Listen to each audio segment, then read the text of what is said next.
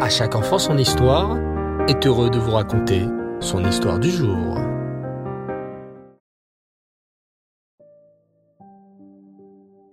Tov les enfants, bonsoir. Vous allez bien? Baou Hashem. Ce soir, nous allons continuer notre rubrique des sages du Talmud avec notre grande sadique de la semaine, Rabbi Akiva. Vous vous rappelez sûrement qu'à l'âge de 40 ans, il a commencé à apprendre la Torah et qu'il avait de nombreux élèves. Mais comment a-t-il fait? Installez-vous confortablement et laissez-moi vous raconter la suite de son histoire. Lorsque Rabbi Akiva s'est marié avec Rachel, il est parti de la maison pour étudier avec de grands chachamim. Pendant douze ans, il est resté à la yeshiva et avait déjà douze mille élèves. Au bout de ces douze ans, il décida de revenir auprès de sa chère femme Rachel. Mais lorsqu'il arriva à la maison, il n'y avait personne. En fait, Rachel faisait sécher son linge dehors. À ce moment-là, une voisine vint et commença à se moquer de Rachel. Rachel, Rachel, où est ton mari? Cela fait douze ans qu'on ne l'a pas vu. Ça ne te manque pas trop? Tu es si seule. Et Rachel répondit, Non, pas du tout. Baou Hachem, mon mari, est en train d'étudier la Torah et devenir un grand sadique. Je n'ai pas de quoi me plaindre. S'il le faut, j'attendrai douze ans supplémentaires qu'il rentre. Rabbi Akiva, qui entendait cette conversation de la maison, retourna aussitôt pour douze ans à la yeshiva. Il fit encore douze mille élèves, ce qui lui faisait au total vingt-quatre mille élèves. Lorsqu'enfin il retourna chez lui, accompagné de ses vingt-quatre mille élèves, Rachel accourt à sa rencontre.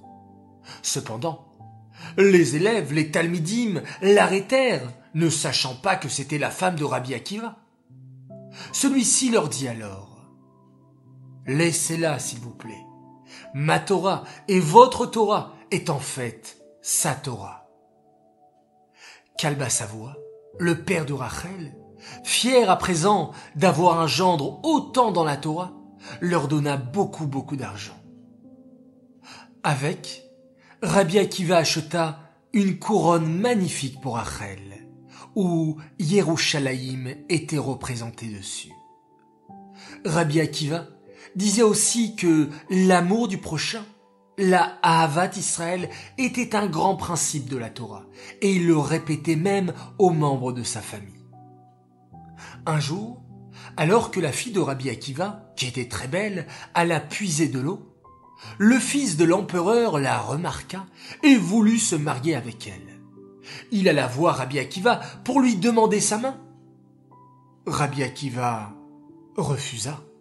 Vois-tu, cher prince, nous ne pouvons nous marier qu'avec des juifs. Il faut vous convertir pour cela. Le fils de l'empereur, en colère, refusa et dit Le jour de son mariage, elle mourra. Et Rabbi Akiva garda cette histoire de côté. Arriva le jour où elle se maria, on fit une magnifique fête, remplie de joie, de divrei Torah. Mais dans leur fête, personne n'aperçut le pauvre à l'entrée. Sauf la mariée. Elle alla vers lui et lui dit Viens t'asseoir auprès de nous et participe à notre simra. C'est gentil, mais je ne peux pas. Ma femme vient d'accoucher, Baou Hachem, et mes enfants à la maison n'ont rien à manger. Entendu. Accompagne-moi auprès de ta femme. Et immédiatement, la mariée, la fille de Rabbi Akiva, se mit à prendre de la nourriture pour la femme et les enfants. Et elle suivit le pauvre. Arrivée à la maison du pauvre, elle donna à manger à chaque enfant, puis s'occupa du bébé. Quand elle eut fini, elle retourna à la fête de son mariage. Et heureusement, personne, bizarrement, n'avait remarqué son absence. Enfin, le mariage se termina et les Sheva Brachot avec, vous savez, la semaine qui accompagne le mariage, où tous les soirs c'est un soir de fête. Enfin, le mariage se termina. Et lorsqu'elle rentra chez elle, elle alla dormir. Mais avant, elle coinça la pince de son voile de mariée dans un trou du mur. Et que se passa-t-il le lendemain? Lorsqu'elle voulut l'enlever, elle vit un scorpion mort, et elle cria de frayeur. Rabbi Akiva, par la suite, lui demanda. Ma fille, qu'as-tu fait hier comme bonne action, qui t'a sauvé la vie? Elle lui raconta alors la visite chez le pauvre. Et Rabbi Akiva dit alors, Qu'importe les malédictions, la tzedaka nous sauve toujours de la mort. Tzedaka tatzil mimavet. Cette histoire est dédiée l'Elou Nishmat, Kamuna Yvonne, Bat Rechima, Aléa Shalom. J'aimerais souhaiter ce soir un très très très grand Mazal Tov en ce 28 Evet au plus gentil des grands frères, Liron Mendel Brami. Merci de toujours penser à nous et de nous faire rire. Continue comme ça, on t'aime très fort. Message de la part de Elia, Shaili, Dan et Edel, ainsi que de papa et maman qui sont très fiers de toi et qui t'aiment très fort.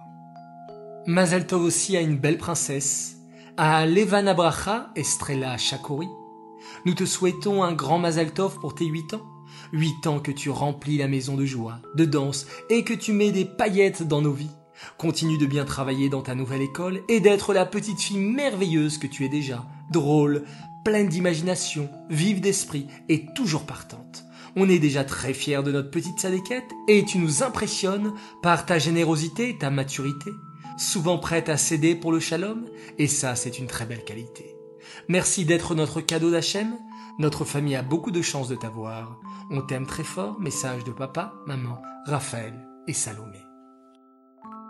Voilà, très chers enfants, nous allons nous quitter encore une fois avec un beau Télim, récité avec beaucoup beaucoup de kavana pour la protection du Ham et pour la Géoula immédiate.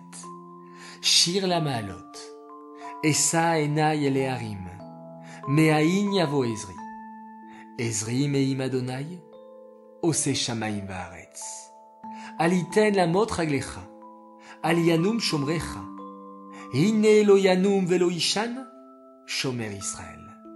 Adonai Shomrecha, Adonai Tzilecha al yad yeminecha. Yomam hashemesh lo yakeka, veyareach balayla. Adonai ishmorcha mikol ra, ishmor et nafshecha. Adonai ishmor uvroecha me'ata vadolam. Laila Tov, mes chers enfants. Et on se quitte en faisant un magnifique schéma Israël.